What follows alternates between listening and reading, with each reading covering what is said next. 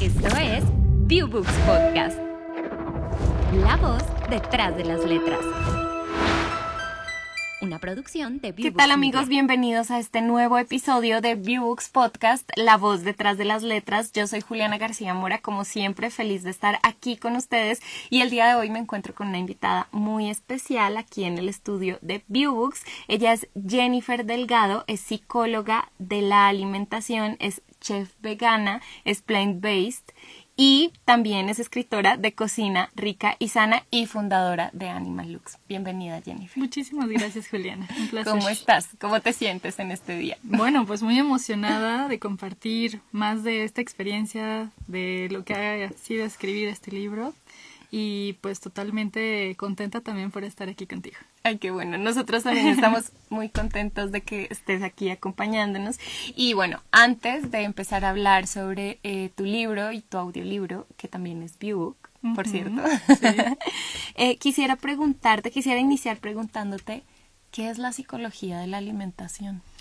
Mira, en realidad es una rama que es muy poco tratada eh, es una rama que en realidad tuve que estudiar más como por mi cuenta, eh, porque al final eh, la carrera que tuve fue muy general y a mí me gustó mucho dentro de lo que aprendí cómo influían los alimentos en cómo nos sentíamos y porque la verdad el cómo nos sentimos influye en las decisiones que tomamos, en cómo manejamos nuestra vida, etcétera. Entonces, para mí el darme cuenta que la comida tiene una importancia vital en la bioquímica, en nuestra los neurotransmisores que se generan y todo esto la verdad me hizo interesarme mucho más, darme cuenta que también cuando no dejamos fluir las emociones, pues finalmente ahí es cuando enfermamos. Entonces, todo es un camino enlazado y para mí tuvo mucha más relevancia el poder aportar a la vida de las personas, ayudándoles a darse cuenta cómo estaban llevando su estilo de vida para poder mejorarlo y que así evitemos llegar a enfermedades que la verdad son dolorosas, desastrosas y que la verdad podemos vivir sin ellas o lo menos posible. Claro que sí. Y me llama mucho la atención esto que dices que primero habías visto algo más general. Es decir, ¿cómo fue, cómo era antes tu vida, antes de llegar a decir, bueno, voy a ahondar en el tema de la psicología de la alimentación? Bueno, pues como por fortuna durante la universidad tuve esta experiencia de conocer la rama de lo psicocorporal. Eh, desde entonces, la verdad, me empecé a interesar en cómo podía eh, aprender a lo mejor técnicas de masaje o formas de alimentación que fuera más sana, más integral, por ejemplo, con alimentos más completos, para que entonces esa forma yo pudiera primero, porque empecé por mí, no por, o sea, querer ayudar a los demás, me iba a dejar yo de lado, al contrario.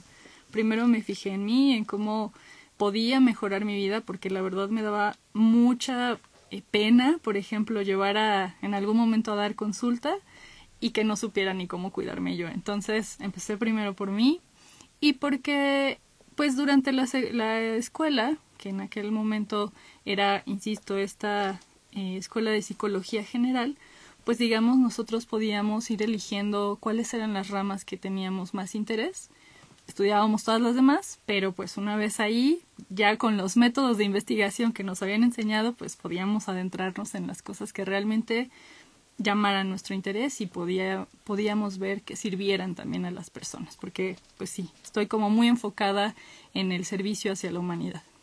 Claro.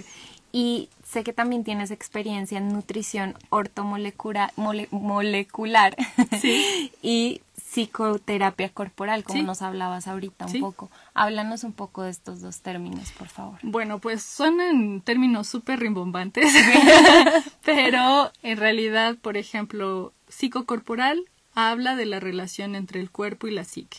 Se trata de ver que el ser humano somos una totalidad. Y entonces, más que solo pensar en tratar la mente, tratamos también la integralidad del ser humano junto con el cuerpo. Entonces, esa, esa palabra se refiere a eso. Y ortomolecular es relacionado a lo que le corresponde incluso a nivel molecular a nuestro cuerpo. Entonces, nutrición ortomolecular simplemente son los nutrientes que ya preexisten en nuestro cuerpo, dárselos de la manera, en las medidas que requieren, para que entonces puedas regresar a los estados de balance dinámico de tu cuerpo. Y eso, al final de cuentas, pues que te lleve a mantener pues un estado de salud dinámico, insisto.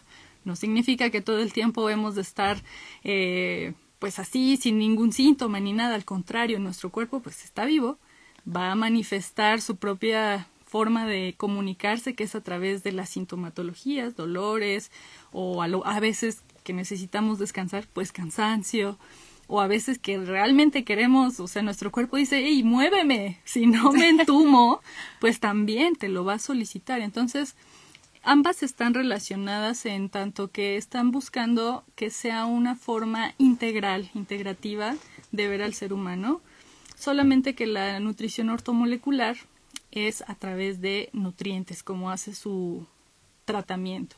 Y la psicoterapia psicocorporal es a partir de tratar el cuerpo para entonces apoyar también a todas estas funciones psicológicas y como más abstractas. Ok, para hacer todo como más completo. ¿no? Exacto. Y me parece muy interesante esto que dices de que el mismo cuerpo te va pidiendo las cosas. Hay más como que aprender a identificar o a escuchar qué es lo que necesitamos en determinado momento. Y ya que estamos hablando de términos, también quisiera preguntarte cuál es la diferencia, es algo que mencionas en el libro, cuál es la diferencia entre plant-based y alimentación vegana. Ah, claro, mira. En particular, lo vegano tiene que ver con toda una filosofía de reconocer que nosotros como seres humanos solo somos una especie más en el planeta y que no porque a lo mejor hayamos desarrollado ciertas cosas, todo lo demás nos pertenece, incluidos los animales. Los animales, eh, desde la visión del veganismo, pues son también personas que tienen derechos que eh, hemos de respetar y que por lo tanto, así como pensamos hoy en día de la esclavitud para humanos, que es una aberración de pensar que tú tienes dominio sobre otro ser humano y que puedes pagar por su vida, pues también para el, eh, la filosofía del veganismo vemos a los animales como un ser, como una persona. Entonces, si reconocemos eso, pues vamos a tratarlos como tal, en vez de cosas, en vez de como algo que podemos simplemente dominar y manejar. Y por supuesto, eso es diferente de solamente llevar un estilo de vida basado en plantas o plant-based, porque igual que el vegetarianismo, lo plant-based surge porque se está buscando llevar un estilo de vida saludable. Entonces se está buscando que la alimentación, que tu estilo de vida, hagas ejercicio, comas más sano, más integral, pero en realidad no hay esta visión que habla el veganismo. Entonces, y por el otro lado, el veganismo no significa que vaya las personas que practican el veganismo o que practicamos el veganismo, que vayamos a elegir cosas saludables. Pueden ser super industrializadas, pero si son veganas, entran dentro de este rubro. Entonces, por eso yo digo que practico ambas cosas, porque a mí sí me interesa la salud, sin embargo también mis principios de vida también van enlazados con el veganismo. Ok, y bueno, esta es digamos como la parte del sustento del por qué eh, elegir o plant-based o alimentación vegana o ambas, eh, como bien nos dices en tu caso. Y en términos prácticos eh, de los alimentos que se consumen como tal, ¿hay alguna diferenciación entre estas dos? Eh, pues solamente esto, o sea, en lo plant-based vamos a buscar que quizá, aunque sea industrializado, pero que tenga los menos conservadores posibles o colorantes, etcétera. E insisto, a lo mejor si elegimos algo vegano, mientras no lleve nada de origen animal, puede tener amarillo número 40 o el conservador más potente dentro de la petroquímica, ¿sabes? Entonces, eh, pues digamos que yo estoy buscando tener de las dos eh, formas de experimentar a lo mejor la alimentación, porque obviamente es mucho más el veganismo, pero yo aquí pues lo trabajo desde la alimentación, pues tener lo mejor de ambas cosas. Y por supuesto, porque eh, he notado que también cuando de hecho eliminamos cosas de origen animal, de verdad el cambio en la salud es radical y especialmente por ejemplo con solo el queso, yo digo que el, cerca del 80% de las enfermedades pueden tener una evolución hacia algo positivo de verdad muy rápido. Ok, y ahora quisiera preguntarte, sé que eres fundadora de Animal Lux, ¿cómo nace este proyecto? Bueno, pues yo soy una persona muy idealista y como veía diferentes cosas en las que me interesaba en mis primeros años de después de que terminé de estudiar, eh, pues mi interés justamente siempre ha sido la educación, porque veo que es una llave que puede permitir que no solo una persona, sino toda una sociedad o la humanidad completa pues se transforme de profundidad. Entonces, para mí la educación es como mi más grande estándar para, para la vida, pero pues no solamente como una educación institucionalizada, sino la educación para aprender a vivir. ¿Y por qué? Pues porque lamentablemente en las escuelas se nos enseña o sea, en las escuelas regulares se nos enseña a vivir para aprender a trabajar, no para ser feliz, no para vivir con salud, no para vivir con armonía con los demás. Obviamente creo que está viendo estos cambios y pues Animalux surgió de esta rebelde interna que llevo, que dije, bueno, pues si no hay una institución en la que en este momento yo me sienta totalmente afín, pues la hago. Entonces, eh, en un principio no empezó por eso, empezó porque también yo estaba buscando pues salida de la carrera, me fui a vivir a otro lugar eh, con campo, bosque, así quería toda mi vida más ecológica, pero pues me di cuenta que mi manera de incidir en cómo podía apoyar a las personas era súper limitada. Entonces, para mí también el generar un negocio ha sido una manera de generar mucho más impacto en la vida de las personas en a lo mejor pues no he hecho programas así educacionales para una sociedad completa, pero sé que cuando se educa persona a persona, esa persona va a influir en su círculo pequeño y ese círculo se expande. Entonces, tengo fe en que cuando hacemos las cosas en pequeñas células va a multiplicarse. Así que, eh, pues para mí ha sido esta visión de generar un negocio donde pues estos ideales que tengo de amor por la humanidad, de amor por la vida, no solamente por los seres humanos, sino por los animales, por la naturaleza, permee a través de cosas donde cómo vamos a amar a los demás si no empezamos por nosotros. Entonces empezar a tratarnos bien a partir de lo más básico, que son tres veces al día comemos, bueno, pues entonces por ahí empezamos a hacer la ruta de transformación y una vez que tú te empiezas a ser más consciente sobre ti, es una consecuencia lógica que vas a voltear a ver a lo demás con mucha más compasión, con mucho más amor. Y por supuesto, pues creo que la mayoría de los seres humanos queremos un mundo de paz, pero pues si empezamos por afuera es algo muy difícil, muy inalcanzable, pero si empezamos por adentro y lo que sí podemos transformar es fácil, es alcanzable y va sumando además, estamos haciendo pues el cambio que realmente queremos ver. Excelente. Y en todo este proceso, ¿en qué momento dices, bueno, voy a agarrar ahora esta información que tengo, parte de la información, ¿no? Porque como tú bien dices, es algo bastante amplio y lo voy a poner en un libro. Bueno, pues justamente gracias a la experiencia que he tenido, pues Animalux ya tal cual como en el ramo de la educación, eh, lo empecé a gestionar desde hace nueve años. Entonces, para mí esta eh, situación de, de ir aprendiendo en este tiempo a partir de las cosas que me preguntaban las alumnas, a partir de lo que veía que les servía, que no, pues dije, en realidad, mucho de lo que veo que les cuesta más trabajo son las creencias, las ideas, de transformar, de creer que, bueno, si yo como algo saludable, pues entonces me voy a perder todo el placer de lo rico, voy a dejar de compartir con quienes amo y eso me va a separar y me va a alejar de todos los demás, me voy a tener que vivir como en solitario. Uno de los más grandes miedos que tenemos como seres humanos es el miedo al aislamiento social, porque somos seres sociales.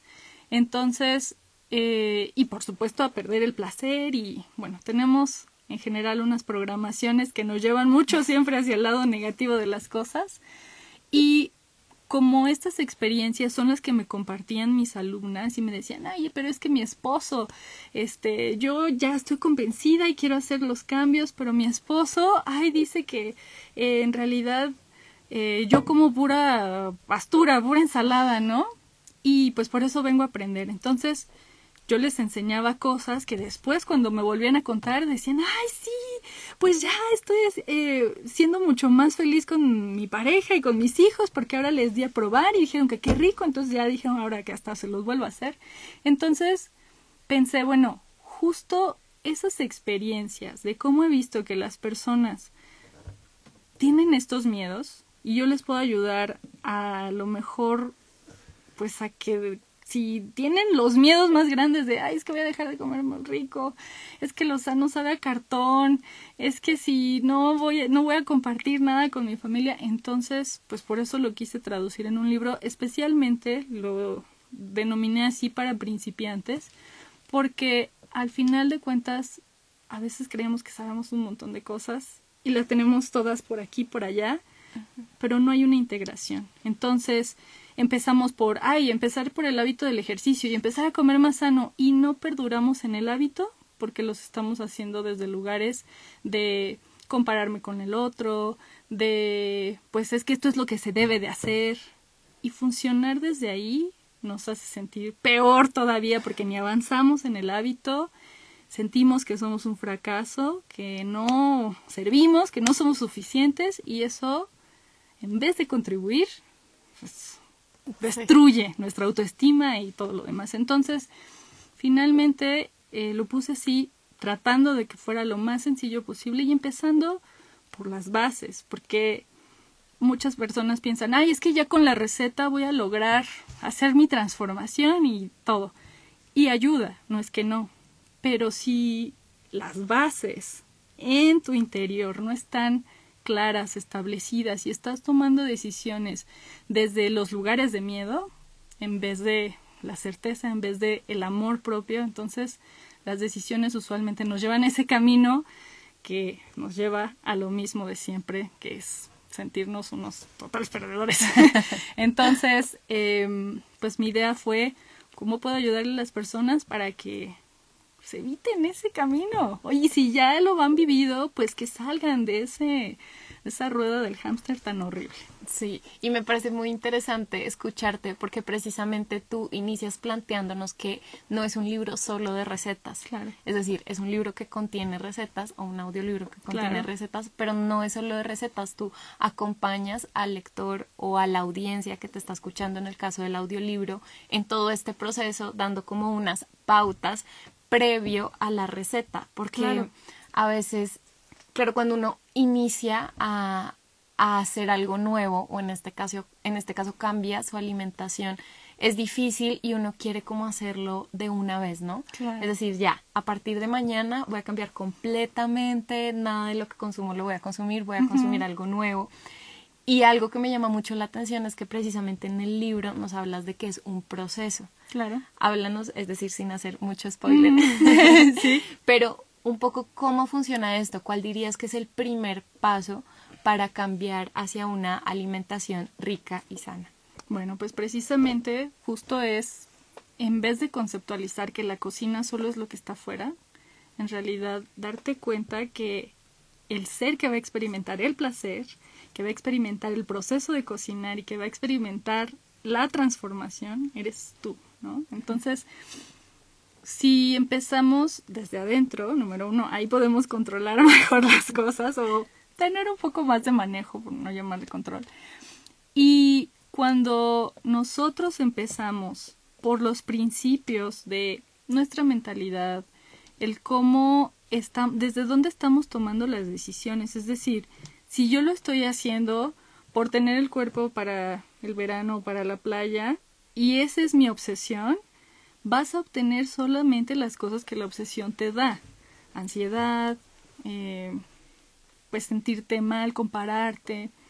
Y por ejemplo, si lo haces desde, ok, yo qué de verdad valoro de mi vida, qué es lo que realmente me hace sentir a gusto a mí, más allá que todo lo que digan los demás.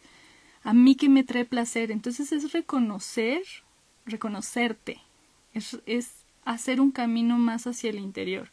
A mí, digamos, en este camino de toda la alimentación y la psicología y todo, lo he visto envuelto muchísimo con la espiritualidad, porque al final, a veces igual que como con Dios, lo voy a mencionar así, pensamos que está fuera, nada más, y no estoy siendo parte de esta inteligencia que en realidad sí está en cada uno, en cada uno, pues entonces yo me siento separada y no reconozco ni lo que sí funciona en mi vida, ni lo que sí soy capaz, ni que ya en realidad estoy logrando un montón de cosas, o sea, no estoy apreciando. Y si yo no aprecio, entonces, aunque yo haga la receta más sana afuera, si yo no aprecio esa, esa platillo, me lo voy a comer por inercia. Y vivir en inercia es lo que más insatisfacción nos lleva a vivir, ¿no? Entonces, eh, pues es empezar por esos principios, por empezar primero por reconocer quién ya eres, elegir desde ahí y entonces encaminarte desde el sentido de la apreciación por todo lo que sí funciona y por todo lo que ya has recorrido y valorarlo en el sentido de pues darle eh, significado. El significado, cuando nosotros vivimos algo, cualquier proceso, desde un significado personal, entonces vamos a poder disfrutar el camino, más que solamente estar obsesionados con llegar al resultado. Y el resultado va a llegar, es inminente, pero si no estamos presentes, si no estamos aquí, entonces, pues se nos va la vida. Ahí es cuando sentimos eh, arrepentimiento por cosas, por no haber estado presente con nuestra familia, con nosotros mismos. Y justamente eso es lo que lleva al camino de las enfermedades. Entonces, pues la idea es que veamos estos principios internos, que nos tratemos con más cariño y en ese sentido el proceso de cocinar también va a convertirse en un gozo. Y cuando tú te sientes en gozo, vas a cocinar con gozo y vas a no solo comer tú con gozo, también los demás y lo sienten. Cuando tú cocinas con alegría, pues las personas también a tu alrededor dicen, ah, qué rico. Cuando cocinas, este, de enojado, de malas, pues bueno, lo que ocurre es que los demás también, y saben por qué, pero es, es frecuencia, es vibración. Entonces, se transmite y tenemos mucho poder los seres humanos que a lo mejor ni siquiera alcanzamos a distinguir, pero ahí está. No significa que porque no lo veamos, así como en el derecho, ¿no? Que dicen que no porque no sepas la, ley, norma no te aplica, no vas a evitarle la, la, sanción, ¿no? Pero aquí es igual, pero para la vibración. No porque no, se, no sepamos que está ahí o no la veamos, no significa que no esté ahí y que influya y que incida y que dé resultados. Entonces, al final de lo que se trata es ir adentro y lo demás, lo de afuera, es una consecuencia que va a ser lógica en cómo estemos. Claro, y es que es muy curioso porque escuchándote decir todo esto, yo me ponía a pensar, la alimentación es algo que hacemos todos los días, es decir, hace parte de nuestra vida cotidiana y no pensamos a veces toda la influencia que tiene en los demás aspectos de nuestra vida, de nuestra forma de ser, de la energía, de las relaciones incluso con otras personas. Eh, porque muchas veces cuando cambiamos de alimentación o decimos quiero comer más saludable, pensamos solo en la salud física o tal vez a lo mejor en un resultado físico. Y resulta que hay otras cosas conectadas también con la alimentación, ¿no? La, eh, la salud emocional, eh, la parte psicológica también, ¿no? Claro. Eh, que es también tan importante a partir de allí. Y me parecía muy curioso ahorita también que mencionabas que incluso al momento de cocinar para alguien más, ¿no? Claro. Como, transmito yo desde allí a lo mejor a quién le estoy dando esa alimentación, esa comida, claro. cómo nos afecta incluso en lo emocional. Por eso muchas veces escuchamos frases como, no, es que te estás comiendo tus sentimientos, ¿no? O a lo mejor estoy muy mal y no como. cómo nos afecta también esto a los seres humanos. ¿Cómo empezar? ¿Qué podrías decir tú? ¿Cómo empezar a oír o a percibir de manera más asertiva todas estas emociones o sensaciones que tenemos con respecto a la comida, ¿cuál dirías que puede ser el primer acercamiento para tratar de percibir esto? Bueno, mira, número uno es darnos cuenta de que estamos viviendo en un paradigma que no necesariamente elegimos nosotros. Llegamos al mundo, nacemos, se nos educa de cierta manera y tenemos un sistema que durante los primeros años de vida, más o menos como hasta los siete, graba. Y entonces después pone como piloto automático. Y si tú no pones atención en qué estás repitiendo de ese programa, simplemente vas a ir por la vida replicándolo y ya, sin preguntarte nada. Entonces, cuando nos damos cuenta que en realidad muchas de las cosas de cómo pensamos, de cómo nos manejamos, qué decisiones tomamos, vienen por esta programación, entonces, pues vamos a vivir en ese automático. Podemos hacer transformaciones, por supuesto, tiene que ver con estar más presente otra vez, ¿no? Entonces, si yo me doy cuenta que, a ver, esto que estoy, por ejemplo, eligiendo comer, llámese una hamburguesa. Ok, pues porque así me educaron la familia, además me premiaban con ir a las hamburguesas o eh, cuando me reúno con mis amigos, ay, se siente tan padre y nos divertimos tanto que, y, ay, por supuesto comemos hamburguesas. Hay algo en psicología que se llama estímulo condicionado. Entonces, si tú tienes asociado, que de hecho es una investigación que las personas pueden buscar, el investigador se llamaba Pablo, lo investigó con perritos en aquella época, él les llevaba comida y se dio cuenta que eh, salivaban cuando le llevaba comida. Y cuando él, antes de llegar con la comida, o sea, ni siquiera con comida, ya iba a abrir la puerta, el perrito, solo de oír la puerta, ya estaba salivando. Entonces asoció el estímulo de comida con el sonido de la puerta, del abrir la puerta. Entonces, nosotros, a eso se le llama estímulo condicionado, nosotros también de manera emocional relacionamos las cosas que nos hacen sentir mucho placer con alguna cosa física. Y en este sentido, pues tenemos estímulos condicionados con la comida. Entonces, pues si ha representado siempre mucha satisfacción, mucho placer, conexión, pasarlo bien, por supuesto que cuando dices, ay, ¿sabes qué? Racionalmente yo sé que y pienso que las hamburguesas, híjole, son malísimas, pero qué ricas son, ¿no? Entonces, tengo esta discordancia cognitiva entre lo racional y lo emocional. Entonces, cuando yo trato de hacer un cambio solamente desde ahí, lo voy a hacer a la fuerza. Y curiosamente mi mente, cuando le niegas algo, lo desea más. Y va a buscar todas las maneras posibles de decir quiero eso y lo quiero ahora. Entonces, si tú lo haces desde la negación y forzarte y es que yo quiero comer saludable, eso no es sostenible en el tiempo. Entonces, si tú empiezas por un camino distinto, empiezas por asociar algo que sea muy positivo con tu nuevo hábito, llámese comer más cosas Em, frescas, por ejemplo, ¿no?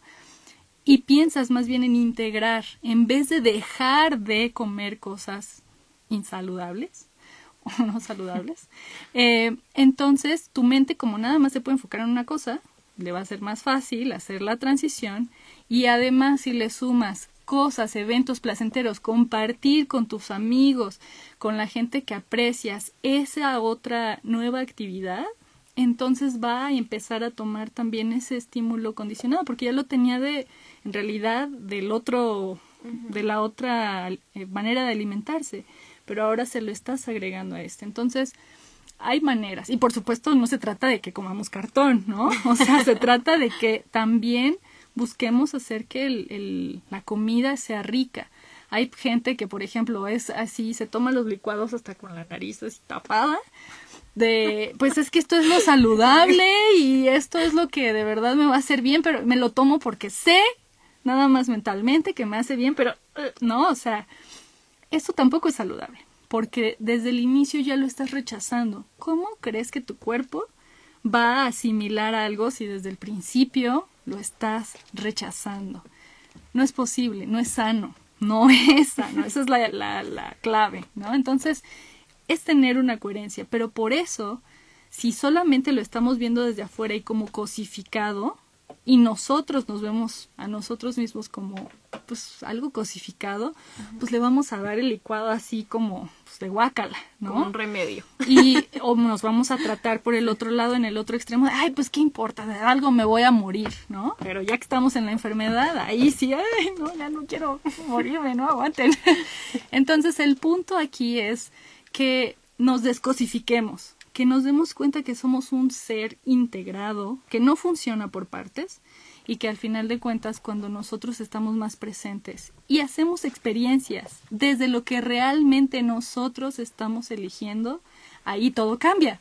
Ahí es cuando la magia empieza a suceder, porque entonces más que hacerlo para los demás o para verme de tal manera o para sentir que soy suficiente, reconozco que yo soy suficiente, que yo soy eh, lo valioso en realidad de todo este proceso y entonces empiezo a tomar elecciones distintas. Por supuesto que voy a buscar tratarme bien, voy a tratarme con cariño, con compasión, con paciencia, que si estoy en un proceso es como cuando tenemos a un niño chiquito y pues queremos, o sea, no le estamos diciendo, ay, pues ya corre, ya te tardaste, ¿no? Y apenas ni puede gatear. Entonces también con nosotros esto es un proceso obviamente de a lo mejor de desaprendizaje o reaprendizaje de cosas que sean más positivas para nuestra vida, que sean coherentes con estas eh, cosas que sabemos que son saludables, pero que sí sean saludables también emocionalmente, que sí sean eh, no solo lógicas, sino sentidamente bien, que se sienta agradable. Claro, cambiar este, como tú lo dices, como este paradigma de que lo saludable no me va a gustar, no, no necesariamente. Claro. Y quería hacerte una pregunta, digamos, mucho más puntual sobre el libro. Ya dijimos que no es un libro únicamente de recetas, que sí contiene recetas, ¿no? Después de toda una explicación de un proceso, de un estilo de vida, de un poco lo que hemos hablado ahorita en la entrevista. ¿Cómo elegiste estas recetas? Mm, pues bueno, justamente por la experiencia de lo que las alumnas me habían pedido, de las cosas que más he notado que le cuestan trabajo a las personas. Ah, y una cosa, el libro está escrito en femenino, digamos, porque la mayoría de, mis alumnas son mujeres, pero además, más allá de eso, somos personas, así que creo que lo podemos leer también. Sí, sí, total. eh, entonces, eh, pues bueno, justamente de las cosas que me decían es que, mira, a mí quítame la carne, de verdad, puedo vivir sin ella, pero los quesos no. Entonces, bueno, justamente muchas de esas recetas tienen que ver con el tema de los lácteos. Son súper adictivas porque tienen sustancias que están hechas para que un becerrito sea alimentado por su madre y como que se ancle a ella. Entonces tiene muchas grasas, tiene muchas hormonas por naturaleza y además esas hormonas a nivel como cerebral hacen un clic allí para que el becerrito siga a su mamá. En nosotros, como nosotros también somos mamíferos, existen esos receptores. Entonces, el eh, cuerpo humano ya no puede procesar la lactosa, mucha de la caseína, como a cerca de los cuatro años dejamos de tener muchos esa capacidad, por eso hay tanta intolerancia a la lactosa. De hecho, el 90% de la población, en México por lo menos, tiene intolerancia a la lactosa. Y entonces, bueno, el caso es que esta molécula de la caseína se transforma en algo que se llama caseinomorfina, que hace un match casi perfecto con los neuroreceptores que tenemos y entonces nosotros nos hacemos adictos porque sabemos que las morfinas, todos los opiáceos son súper adictivos. Entonces, caseinomorfina nos da esta sensación así de, ah, ¿no? De, ah, me siento bien. Entonces, por eso aunado al estrés de todo en el que usualmente nos estamos viviendo todo el tiempo, pues tener un ratito de ah, de placer, de euforia, de sentirnos bien es tan adictivo. Entonces, los quesos por eso tienen este mecanismo de es que de verdad los quesos no, todo menos los quesos. Entonces, por eso elegí algunas cosas que por ejemplo, tienen crema, mantequilla, quesos, que son básicos para la cocina y que además, de verdad aquí en México por lo menos, la gente le pone a todo. A los chefs le ponen a todo, en las fondas le ponen crema, todo, queso, y entonces es una adicción, legítimamente. Entonces, la gente cree que por eh, dejar de comer quesos va a sufrir. Entonces, hay otra cosa que se llama triptófanos, que es también un precursor de otros neurotransmisores que también nos dan mucha felicidad, de la serotonina. Entonces, el triptófano también está presente en las semillas y fácilmente nosotros podemos hacer productos que tienen esta, esta, este compuesto a base de semillas y fácilmente podemos tener mucho gozo para que no sea un cambio radical. Y pues la idea es que los hago pues también eh, pues que sean muy similares por esta imagen mental y asociación que tenemos, ¿no? Con los quesos. Ese es uno, ¿no? Elegí aderezos que pueden hacer que la comida también esté rica. Elegí cosas que son básicas, son 16 recetas, pero que son básicas que de verdad se usan a cada rato. Algunos sustitutos también de carnes eh, animales los transformé por algunos eh, otros elementos para que puedas también empezar a ver que no nada más también los sustitutos de carne son soya texturizada, hay más opciones, muchas más opciones y que incluso pueden estar más ricas y mejor para la digestión, porque también mi idea no nada más es como sustituir la carne, insisto, desde lo vegano solamente sería ese el punto, pero para mí también lo importante es que nuestro cuerpo sepa manejar mejor esos ingredientes que le vamos a dar, es decir, que sean más naturales, más de acuerdo a lo que el cuerpo necesita. Entonces, por eso hice esa selección. Son, insisto, 16 recetas que son básicas, pero que son múltiples, o sea, las puedes usar en muchísimas cosas. Entonces, a partir de eso, puedes mejorar muchas de las cosas que ya eh, no sé, una ensalada, pues bueno, vas a comértela, pero estar rica. Este, un platillo que te va a caer mejor en vez de caerte pesado, ¿no? Entonces, y que pues los quesos, pues que te los puedas seguir disfrutando y sintiendo gozo, sintiéndote bien, pero sin que se te inflame el vientre o que estés así sintiéndote toda cansada después de comerlo. Claro, y eso me llamó muchísimo la atención, tenía muchas ganas de preguntarte eso, porque no sé si me pasa solo a mí, pero a veces tenemos la idea de que vamos a encontrar recetas en un libro y van a ser súper complejas. Mil ingredientes, cosas traídas de quién sabe dónde. Sí, exacto. Exacto, consigue algo en la montaña. Sí, claro, claro. Este, entonces eso me llamó mucho la atención, es mucho más fácil y los ingredientes realmente, como que la materia prima, digámoslo así, con que los podemos preparar, está mucho más a nuestro alcance de lo que sabemos Claro. Creo que el tema también a veces es que no tenemos aún este conocimiento. y justo lo que tú decías sobre la educación, eh, no tenemos este conocimiento de dónde a dónde recurrir para tener eh, todas estas bases para preparar estos alimentos, ¿no? Claro. A mí a veces me pasa, voy a hacer un postre todos los postres tienen huevo, todos los postres tienen leche, todos los postres tienen lo que tú dices, mantequilla.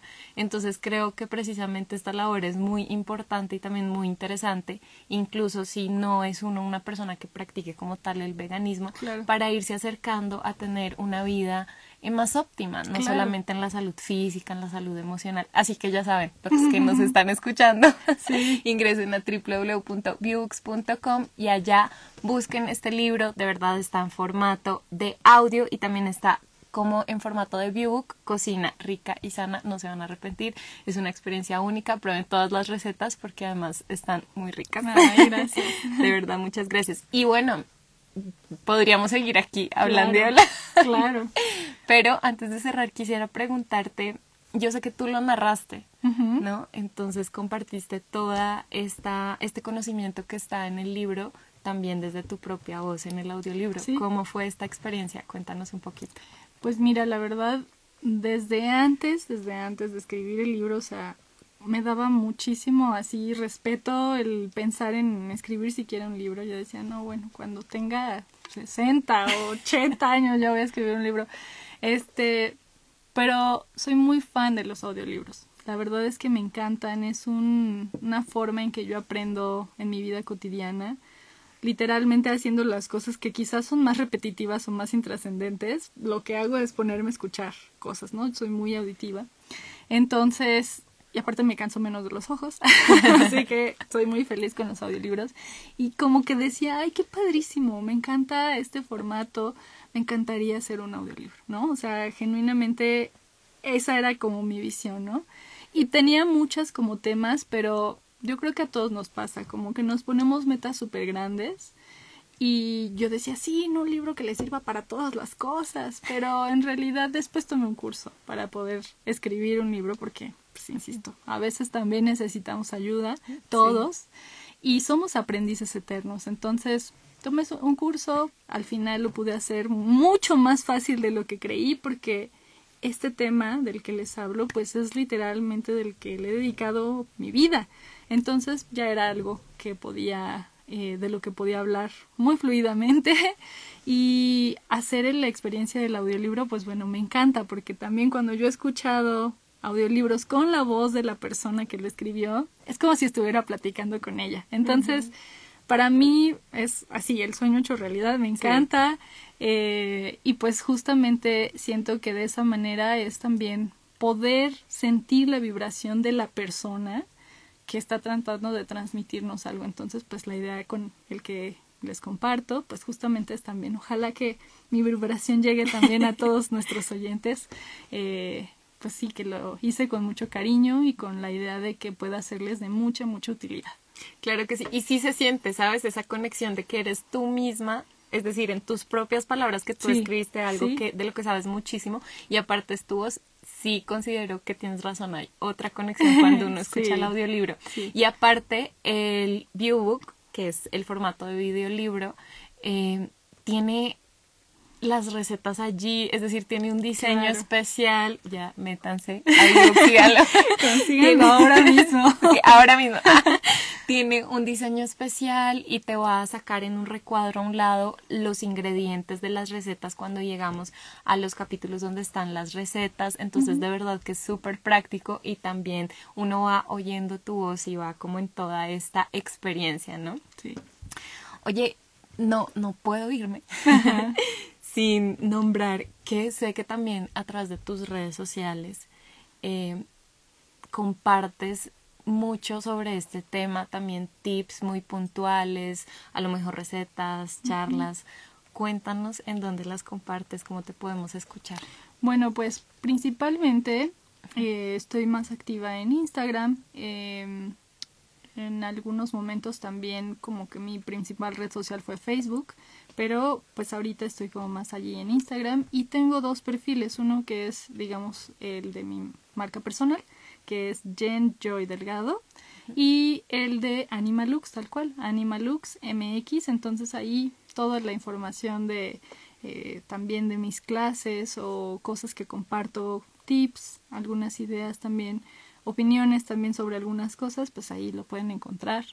Eh, me gusta compartir sobre todo cosas que tienen que ver con la vida también. Entonces, pues porque insisto, tengo esta visión como más eh, global de nosotros mismos y pues para mí lo importante es disfrutar este momento que tenemos la oportunidad de experimentar y qué mejor si por ahí si te ha llamado la atención esta temática o alguna de las cosas que he dicho, pues que podamos seguir en contacto. Yo voy a ser muy feliz y seguramente podremos compartir muchas cosas bonitas a lo largo de la vida. Claro que sí. Y antes de cerrar, ya estoy que digo antes de cerrar, pero es que de verdad hay tantas cosas. Mm, Animal Lux, ¿qué ofrece? O sea, que ya puntualmente, ¿qué servicios podemos encontrar en Animal Lux? Mira, actualmente estoy llevando a cabo clases presenciales y también tengo algunos cursos digitales eh, para las personas que justamente por la distancia o tiempos no pueden asistir a las clases presenciales, pues están esas opciones.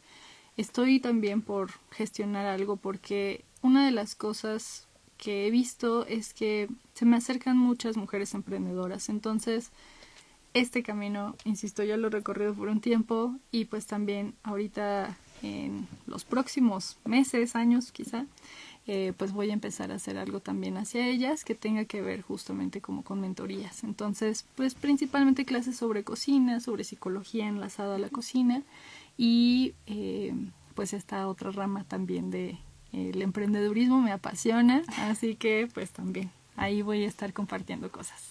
Perfecto, entonces ya saben, busquen a Animal Lux, busquen a Jennifer en sus redes y estén muy pendientes de todo. Jennifer, muchísimas gracias de verdad por habernos acompañado, por compartir toda esta experiencia y conocimiento en tu libro, en tu audiolibro, en tu ebook y aquí con nosotros en nuestro programa. Muchas gracias, Juliana. Un placer. Bueno, y a todos los que nos escucharon, a toda nuestra audiencia, gracias por acompañarnos en este nuevo capítulo de Viewbooks Podcast, La voz detrás de las letras. Les recuerdo que semanalmente estamos subiendo a nuestra página www.viewbooks.com cada capítulo nuevo de nuestro podcast con diferentes autores, diferentes autoras y personas que están en el mundo de la literatura y de los audiolibros y de varios temas muy interesantes. Así que no olviden estar pendientes y seguirnos. Recuerden que también nos pueden escuchar en Spotify y en Apple Podcast.